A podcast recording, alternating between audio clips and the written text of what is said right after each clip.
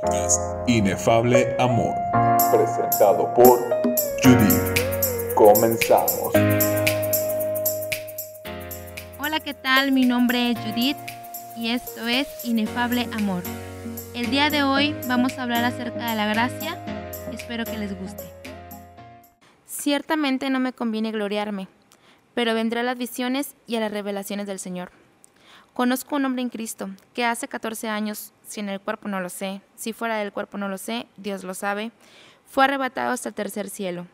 Y conozco tal hombre, si en el cuerpo o fuera del cuerpo no lo sé, Dios lo sabe, que fue arrebatado al paraíso, donde oyó palabras inefables que no le es dado al hombre expresar. De tal hombre me gloriaré, pero de mí mismo en nada me gloriaré, sino en mis debilidades. Sin embargo, si quisiera gloriarme, no sería insensato, porque diría la verdad, pero lo dejo, para que nadie piense de mí más de lo que en mí ve u oye de mí. Y para que la grandeza de las revelaciones no me exaltase desmedidamente, me fue dado un aguijón en mi carne, un mensajero de Satanás que me abofetee para que no me enaltezca sobremanera. Respecto a lo cual tres veces he rogado al Señor que lo quite de mí y me ha dicho, Bástate de mi gracia, porque mi poder se perfecciona en la debilidad. Por tanto, de buena gana me gloriaré más bien en mis debilidades, para que repose sobre mí el poder de Cristo. Por lo cual, por amor a Cristo, me gozo en las debilidades, en afrentas, en necesidades, en persecuciones, en angustias, porque cuando soy débil, entonces soy fuerte. Segunda de Corintios capítulo 12. Tres veces le he pedido al Señor que quite mi sufrimiento y me ha contestado, bástate de mi gracia porque mi poder se perfecciona en la debilidad. Pablo menciona que tenía un aguijón en su carne que le causaba dolor. Desconocemos en realidad qué era. Existen varias explicaciones que se cree que puede hacer lo que él tenía. Entre ellas se dice que pudo haber sido alguna enfermedad crónica, como algún problema ocular, malaria, migraña, etc.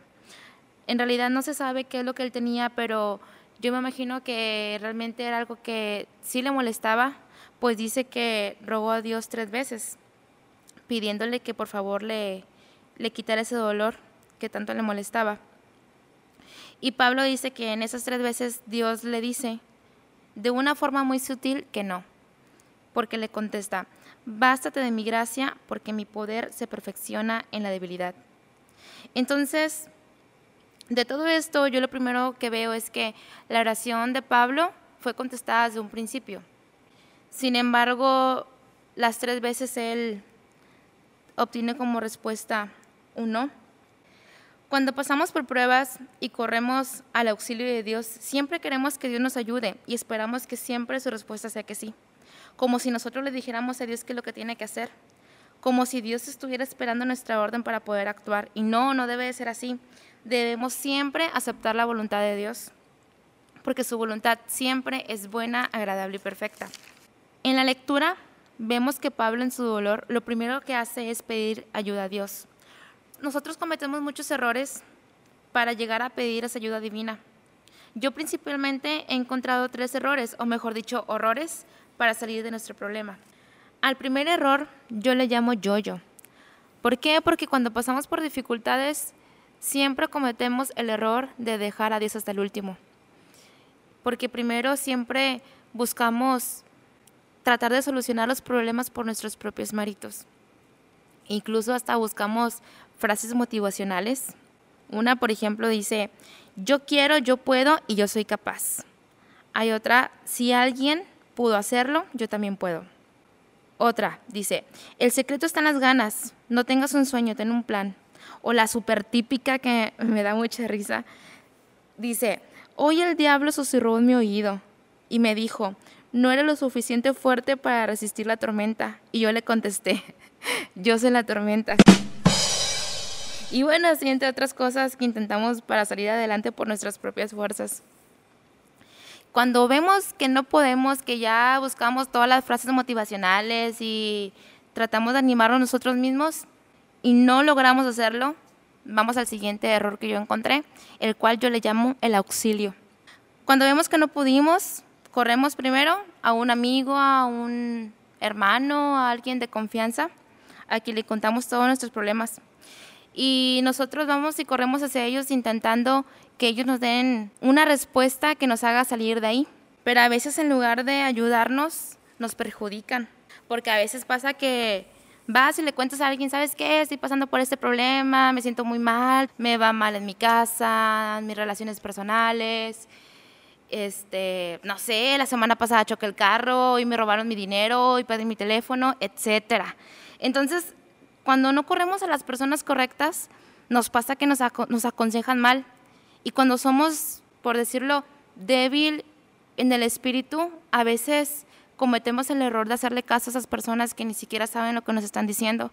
Porque puede pasar, así como que en un caso muy exagerado, este, no sé, que tu prima, tu amiga te dice, no, ¿sabes qué?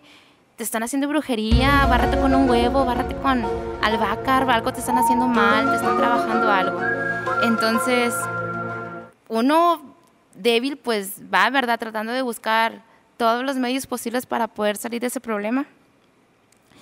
Y pues no, o sea, empeoras todo. Entonces, no está mal que vayas y corras con algún amigo, con tu papá, con tu mamá, con tu novio, con quien tú quieras. No está mal. Pero lo que sí está mal es que primero busquemos ayuda en otras partes antes que buscar la ayuda de Dios. ¿Por qué? Porque hay, solo, hay cosas que solo a Dios le pertenecen. No podemos jugar a ser Dios, ni a que otras personas puedan tomar su lugar. Antes de ir con cualquier persona, debemos de buscar a Dios. Y ya después de que nos dimos cuenta que nosotros no pudimos por nuestros propios méritos, que la persona con la que acudimos pues no, no encontramos solución o tal vez no fue peor, ahora sí. Ahora sí, Dios, hola Diosito, soy yo de nuevo, aquí estoy. Entonces, ya que hacemos eso, todavía después del descaro que tuvimos de dejarlo hasta el último, vamos y oramos y esperamos que Dios nos dé un sí por respuesta. Entonces, es un, es un súper gran error porque ¿quiénes somos nosotros para decirle a Dios qué, qué es lo que tiene que hacer? Como el ejemplo de esta muchacha, la de Cristín de Clario, que estaban orando por un, por un enfermo y pues me imagino que empezaron su, su oración súper padre, como que muy bonita, Dios, aquí estamos y lo ponemos delante de tu presencia. Me imagino, ¿verdad? Porque la verdad no me acuerdo qué es lo que dice. Y me imagino como que Dios escuchando, oh, ok, sí, es una oración agradable para mí, ok, tiene un olor, un olor grato. Entonces cuando de repente dicen, y no aceptamos un no por respuesta, me imagino así como que Dios, ¿qué? O sea, me imagino que se quedó pensando y dijo, mm, mi respuesta es no. Y bueno, al último la persona se murió. Fatality. Entonces, este, no debemos de ser así, no debemos de, de correr desesperados a los brazos de Dios y esperando que nosotros le, podemos, le demos la respuesta a Dios que Él nos debe dar a nosotros. No podemos jugar a estar mandando a Dios y, y todas esas cosas. Claro está que Dios escucha nuestras oraciones y nuestras peticiones. Él conoce nuestras necesidades, nuestras preocupaciones, etc. Dios conoce y escucha todo. Sin embargo, su respuesta no siempre va a ser sí. ¿Por qué? Porque Él tiene todo bajo control. Porque sus propósitos siempre son mejores que los nuestros. Porque su palabra dice que todos los que aman a Dios, todas las cosas les son para bien. ¿Qué cosas? Pues todas. En el texto que leímos dice que Pablo le rogó a Dios tres veces para que le quitara su dolor y Dios las tres veces le dijo que no. Así nosotros cuando pedimos también a veces recibimos un no. ¿Y por qué? Porque Dios sabe que sus planes son mejores que los nuestros, porque tal vez si en ese momento te saca del problema, te quita el dolor o de lo que estás pasando, tal vez a la siguiente vez que tú te vuelvas a encontrar con ese problema, no vas a saber cómo solucionarlo. Entonces, por eso Dios le contesta a Pablo, bástate de mi gracia, mi amor es suficiente. Cuando tú eres débil, mi poder se perfecciona en ti. Y esto me hace recordar cuando Cristo, antes de ser crucificado, dice la Biblia que se adelantó de sus discípulos, cayó sobre su rostro y oró al Padre, diciendo, Padre mío, si es tu voluntad, pasa de mí esta copa, pero que no sea como yo quiero, sino como tú quieras. Me imagino yo en ese momento a Cristo con miedo, con tristeza, no sé si con enojo, porque pues tanta gente que a la que él quiso, no sé, hablarle de la salvación, de Dios, de todo. Entonces, gente que rechazó y aún así tener que ir a crucificarse por personas que ni siquiera conoce. Entonces, eso es como que una, no sé, yo me sentiría mal. Si yo trato como de que querer ayudar a alguien y que, porque sé que le va a hacer bien y esa persona me rechaza. Entonces, yo me imagino que en ese momento Cristo sentía mucho dolor, mucha tristeza. Sin embargo, Cristo pidió la voluntad de Dios. Cuando Cristo se arrodilló y a Dios, no sabemos qué respuesta le dijo Dios en ese momento, pero yo me quiero imaginar que Dios le contestó lo mismo que a Pablo y le dijo que no, pero que se bastará de su gracia porque su poder se iba a perfeccionar en su debilidad.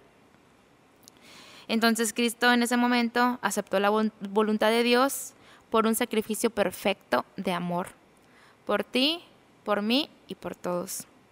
Más adelante, en el versículo 10, Pablo dice, por lo cual, por amor a Cristo, me gozo en mis debilidades, en afrentas, en necesidades, en persecuciones, en angustias, porque cuando soy débil, entonces soy fuerte.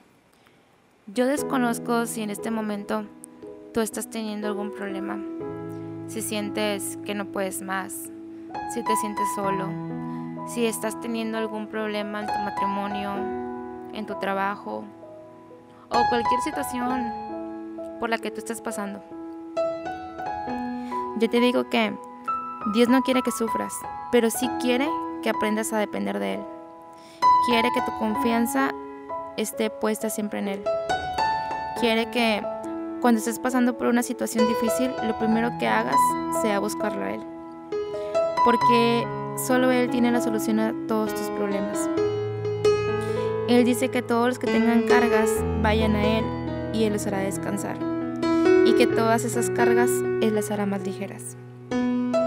Así que dejemos de creer que podemos hacer su trabajo y empecemos a creer que tenemos un Dios perfecto, que tiene todo bajo control, que tiene la respuesta y la salida a todos nuestros problemas porque nada se escapa de sus manos, porque su voluntad siempre es perfecta, porque sus planes siempre son mejores que los nuestros y porque nuestros pensamientos no son como los de Él.